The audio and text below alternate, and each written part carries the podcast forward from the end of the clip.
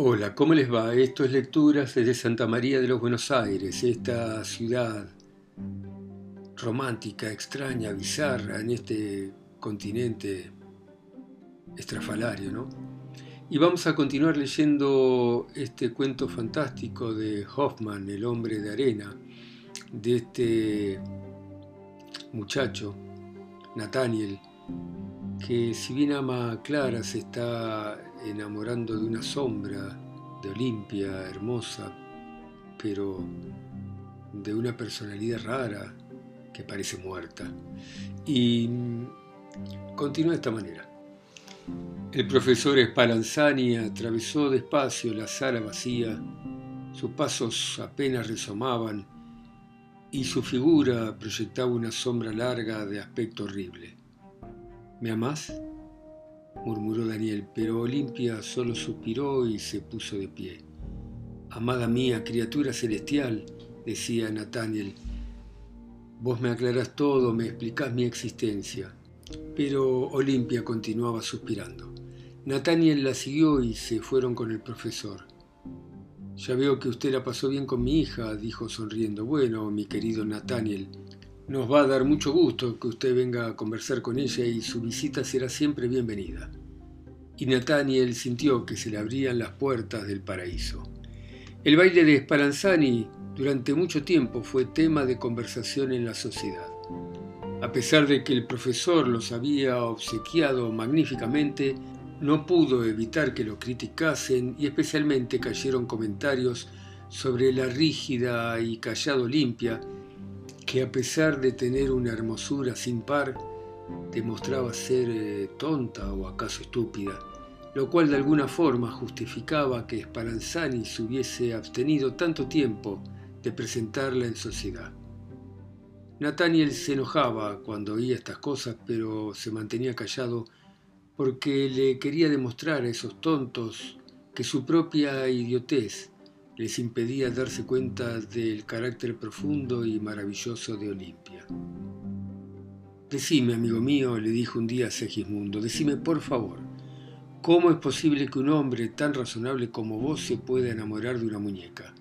el impulsivo, le iba a contestar, pero pensó y le dijo, decime, Segismundo, ¿cómo es posible que un hombre con tan buenos ojos como los que vos tenés no haya visto los tesoros y los encantos en la persona de Olimpia.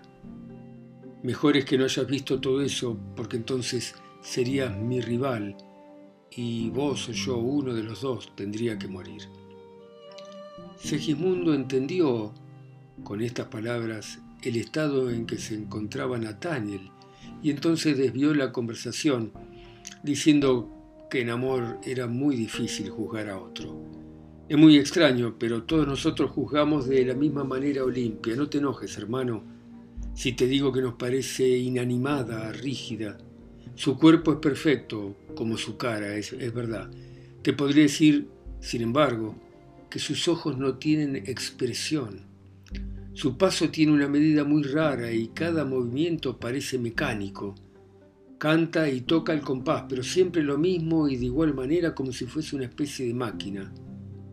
Esta Olimpia nos inquietó mucho y no queremos tratarnos con ella. Se comporta como un ser viviente, aunque en realidad sus relaciones con la vida son muy raras. Nathaniel se enojó al oír las palabras de Segismundo e hizo un esfuerzo para contenerse, pero al final le dijo seriamente, Ustedes son unos jóvenes prosaicos y por eso Olimpia los inquieta pero solo a las personas con caracteres poéticos como a mí se les revela lo que es parecido a uno.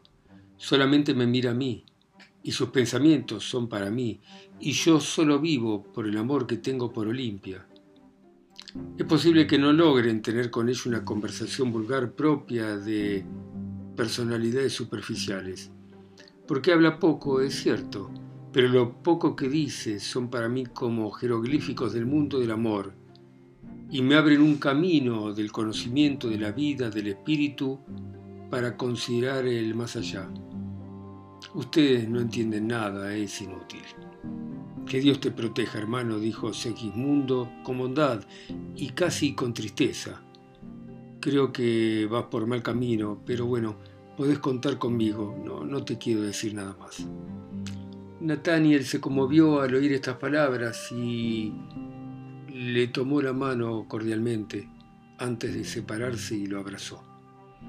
En cuanto a Clara, Nathaniel la había olvidado completamente, como si jamás hubiera existido, y tampoco se acordaba de Lotario ni de su madre.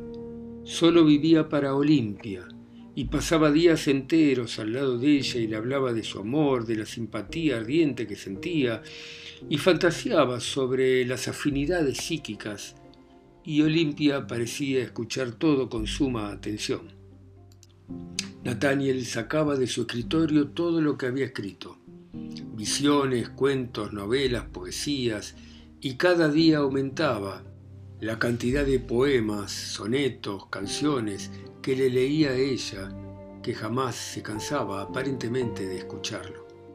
Nunca había tenido una oyente tan espléndida. No cosía, no miraba por la ventana, no tejía, no tenía pájaros a los que alimentar, no jugaba con un perro o con un gato, no hacía nada con las manos. En pocas palabras se pasaba horas enteras con la vista fija en los ojos de él, sin moverse y su mirada parecía cada vez más ardiente. Solo cuando Nathaniel, al terminar de leer, se levantaba y se llevaba la mano de ella a los labios para besarla, ella suspiraba y decía, Buenas noches, amor mío. Qué encantadora sos, exclamaba Nathaniel en su cuarto, solo vos, solo vos me entendés, y se estremecía de placer al pensar qué resonancia tenían sus palabras en el espíritu de Olimpia, porque le parecía que Olimpia hablaba dentro de él y en sus obras se manifestaban las palabras de ella. Seguramente así era porque Olimpia nunca habló más de las palabras mencionadas. Alguna vez, en momentos de lucidez, por ejemplo, levantarse por la mañana, Nathaniel reflexionaba sobre la apatía y la pasividad de Olimpia. Entonces decía, ¿qué son las palabras? El mirar de sus ojos dice más que toda la elocuencia que un hombre puede tener. ¿Puede acaso una hija del paraíso descender al círculo egoísta y obligarse a tener relaciones vulgares. El doctor Spallanzini parecía mirar con satisfacción las relaciones de su hija con Nathaniel y le daba al estudiante cuanto atención y cordialidad pudiese. Así es que cuando Nathaniel se atrevió de alguna manera a insinuar que quería casarse con Olimpia, el profesor sonriente dijo que dejaba enteramente la elección de la situación al juicio de Olimpia. Y animado por estas palabras y con el corazón desbordante de alegría, Nathaniel al día siguiente le suplicó a Olimpia que por favor le dijese con palabras lo que ya le había expresado con esas miradas ardientes y que deseaba que ella fuera suya. Entonces buscó en una caja el anillo de oro, recuerdo de su madre, para poder ponerlo en el dedo de Olimpia como anillo de matrimonio. Lo primero que encontró en la caja fueron las cartas de Lotario y de Clara, que las apartó impaciente y cuando encontró el anillo se fue corriendo a la casa del profesor. Al llegar al último tramo de la escalera, escuchó un ruido espantoso en la habitación de Spelanzani. El ruido era producido por golpes en el suelo y en las paredes y por choque de metales, percibiéndose en medio de aquel batifondo dos voces que parecían insultarse. Soltame, miserable infame, me querés robar la sangre y la vida. Yo hice los ojos y yo hice los resortes del mecanismo. Andate al cuerno, que tu alma se la lleve el demonio. Esto era lo que decían aquellas dos voces que eran la de Copelius y la de Spallanzani. Nathaniel, descontrolado, pateó la puerta y se precipitó en la habitación en medio de los hombres que peleaban. El profesor y Coppola, el italiano, se peleaban furiosos por una mujer. Spallanzani tironeaba de las piernas y Coppola de los brazos. Nathaniel se horrorizó al reconocer que el cuerpo era de Olimpia y descontrolado por la furia le quiso arrancar a su amada de las manos de los hombres que peleaban por ella. Pero en ese mismo instante, Coppola, sacando fuerza de vaya a saber dónde, obligó a Speranzani a que soltara la presa gracias a una sacudida muy fuerte. Y luego, levantando a la mujer con sus brazos, le dio tal golpe al profesor en la cabeza que el pobre viejo, completamente aturdido, cayó en el suelo a dos metros de distancia, rompiendo con su caída una mesa llena de alambique, frascos e instrumentos. Entonces Coppola tomó a Limpia, se la puso en el hombro y desapareció, riéndose diabólicamente. Hasta el fin de la escalera se oyó el choque de las piernas de Olimpia contra los peldaños, lo que producía un sonido semejante al de unas castañuelas españolas. Nathaniel entonces reconoció con espanto la cabeza de Olimpia en el suelo, una figura de cera, y pudo ver que los ojos, que eran de esmalte, estaban rotos. El desgraciado de Spallanzani estaba en medio de muchos fragmentos de vidrio que le habían ocasionado heridas en los brazos, en el tórax y en la cara y recuperándose gritó, Corré detrás de él, corré, ¿qué dudas? Copelio me ha robado el mejor robot que hice, en el que trabajé más de 20 años, en el que puse mi vida entera. Yo hice la máquina, yo hice el habla, yo hice los pasos, los ojos. Pero te he robado los ojos, maldito, maldito, condenado. Anda a buscarlo, anda, tráeme Olimpia, acá tenés los ojos. Nathaniel miró a sus pies, y en efecto, había dos ojos sangrientos que lo miraban. Spallanzani los tomó y se los tiró al estudiante, tocándole con los ojos el pecho, y apenas sintió el contacto, Nathaniel, completamente loco, comenzó a gritar cosas completamente incoherentes. Horno de fuego, horno de fuego, revolvete, horno de fuego, qué divertido, muñeca de madera, volvete. Y tirándose encima del profesor trató de estrangularlo. Y lo hubiera hecho si en aquel instante al escuchar un ruido los vecinos no hubieran acudido y lo hubieran agarrado, y fue preciso atarlo fuertemente para evitar una desgracia. Segismundo, aunque era muy fuerte, apenas pudo sujetar al loco, mientras gritaba con una voz espantosa, Muñeca de madera, volvé, y se pegaba puñetazos. Muchos hombres lo tomaron finalmente, lo sujetaron y lo ataron y todavía se podían oír sus palabras como si fueran gruñidos y rugidos de un león, y de este modo lo llevaron a un manicomio. Y antes de que pueda continuar contándote, lector, lo que le sucedió al infeliz de Nathaniel, te voy a decir, porque me imagino que estarás interesado por el mecánico y fabricante de robots Balanzani, que poco tiempo después volvió a estar bien y fue curado de sus heridas. Pero Apenas se encontraba en estado de resistir que lo trasladaran a otra parte y le fue preciso abandonar la universidad porque todos los estudiantes habían entendido la burla de la que Nathaniel había sido víctima y se habían jurado vengar del mecánico italiano. Por supuesto, porque había abusado sirviéndose de un maniquí de la confianza de personas tan honorables. Pero nadie hasta ese entonces había podido darse cuenta ni sospechar nada. ¿Podía acaso resultar que Olimpia, según decía un elegante que acudía a los test, ofendiendo todo, hubiese bostezado? En primer lugar, dijo el elegante, había ocultado la maquinaria que crujía. El profesor de retórica tomó una dosis de rapé y dijo gravemente, Caballeros, damas, ¿no se dan cuenta cuál es el meollo del asunto? Todo es una alegoría, una metáfora, ya me entienden. Pero mucha gente respetable no se conformó con esto. La historia del robot había echado raíces y ahora se desconfiaba hasta de las figuras vivas. Y para convencerse de que no amaban a una muñeca de madera, muchos amantes le exigían a la amada que no bailase ni cantase a compás y que se detuviese a leer, que tejiera, que jugase con el perro y sobre todo que no se limitase a oír, sino que también contestase y que en su hablar se evidenciase pensamiento y sensibilidad. De ese modo los lazos amorosos iban a estrechar más, porque si no se iban a desatar con facilidad. Esto no puede seguir así, decían todos. Y ahora en los test, la gente bostezaba para evitar sospechas. Como he contado, Spallanzini tuvo que escapar para evitar un proceso criminal porque había engañado a la sociedad con un robot. Coppola también desapareció. Cuando Nathaniel se recuperó, al abrir los ojos tuvo un sentimiento de bienestar y un placer celestial. Estaba en su casa paterna, en su cuarto, con Clara inclinada sobre él y su madre y Lotario al lado. Querido Nathaniel, por fin, estás salvado de la cruel enfermedad, otra vez eres mío, dijo Clara, abrazando a Nathaniel con todo el amor de su alma, mientras lloraba. Clara, Clara, murmuró el muchacho. Segimundo, que no había querido abandonar a su amigo, entró en la habitación y le dio la mano. Toda la locura había desaparecido. Nathaniel se recuperó gracias a los cuidados de la madre, de su amada y de su amigo, y volvió a ser feliz, porque un tío viejo que parecía ser pobre, porque era muy avaro, acababa de morir, y le había dejado a la madre una casa cerca de la ciudad con una muy buena herencia.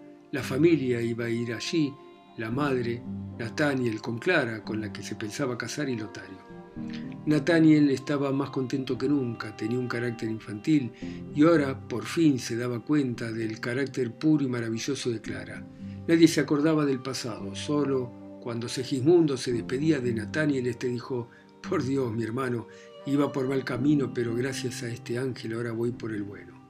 Así, llegó el día en que los cuatro felices se dirigieron a la casa. Era mediodía y atravesaban las calles de la ciudad.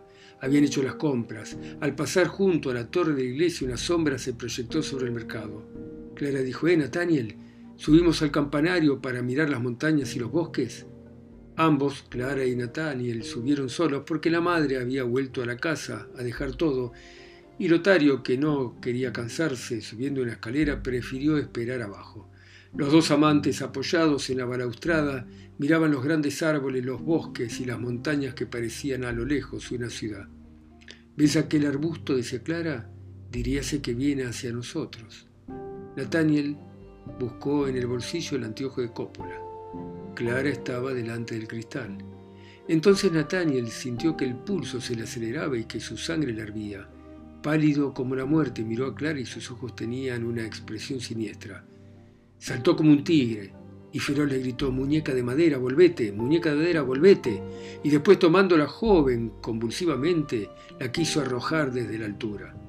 La pobre Clara, poseída de espanto, se agarraba de las barandas desesperada, mientras que Lotario, oyendo los gritos y sospechando una posible desgracia, corría presuroso por la escalera hacia arriba de la torre. Asustado golpeó la puerta y al fin saltó. ¡Socorro! ¡Sálvenme! se oía una débil voz. Ya está sin vida. La ha matado ese loco, pensó Lotario. También la puerta de la galería estaba cerrada. La desesperación le dio fuerza para saltar y romper la puerta. Clara, poseída de espanto, se agarraba de la barandilla con la mano, con toda la energía que puede dar la desesperación. Rápidamente Lotario tomó a su hermana y le dio un golpe en la cabeza a Nathaniel, que soltó a la presa y rodó por el suelo. Lotario bajó la escalera con su hermana desmayada. Está salvada. Nathaniel, mientras tanto, corría como un energúmeno por la plataforma y gritaba Horno de fuego, horno de fuego. Al oír los salvajes gritos se acercó la multitud. Entre los curiosos apareció de pronto el abogado Copelius, que acababa de llegar a la ciudad y iba al mercado.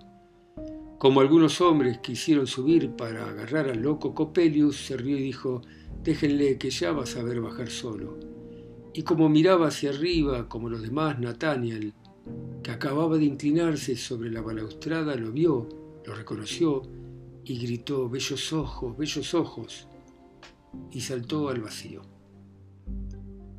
Nathaniel yacía sobre las losas de la calle con la cabeza destrozada, mientras Copelius, desaparecía entre la gente. Algunos años después, se hubiera podido ver a Clara en un país lejano a la puerta de una casa de campo y cerca de ella un hombre con cara dulce y grave que le estrechaba la mano. Dos pequeños niños jugaban cerca. Se debe decir que Clara había encontrado finalmente la felicidad que correspondía a su alegre y dulce carácter. Felicidad que jamás hubiera encontrado al lado del trastornado Nathaniel. Bueno, Muchas gracias por escuchar este cuento de Hoffman en sus países, ciudades, continentes o islas. A mí que estoy acá solo en Santa María de los Buenos Aires. Chao, gracias.